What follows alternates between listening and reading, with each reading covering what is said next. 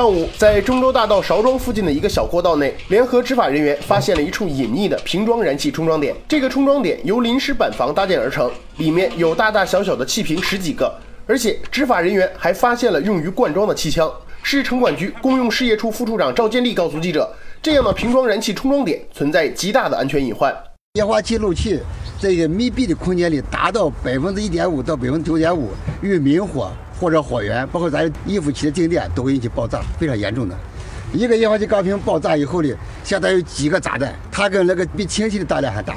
随着检查的深入，执法人员又发现了旁边的一辆面包车内放有六个大型燃气瓶，在这六个燃气瓶中，只有一个是空的，剩余的全部装满了液化气。据老板介绍，这些是要向外运输的。您知道这不能做吗？刚知道。你做多长时间了？一年。不仅存气、充气，还送气，这个老板可够胆大的。对于他的种种行为，赵建立表示将会依据相关条例对他进行处罚。第一，无证经营，在不具备条件的地方从事燃气业受到处罚的。第二个呢？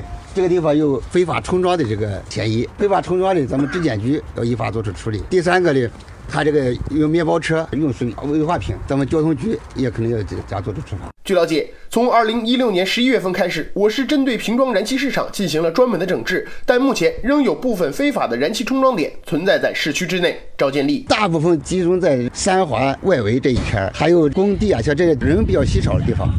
市中心内部里也有很多隐蔽的场所。对此，赵建立表示，我市将用四个月的时间来净化瓶装燃气市场。我们是规范与打击并行，这一段时间里就是要集中公安、消防、交通，还有质检等多部门嘛，首先对中心城区收的这些安全隐患，一一排查，进行清除。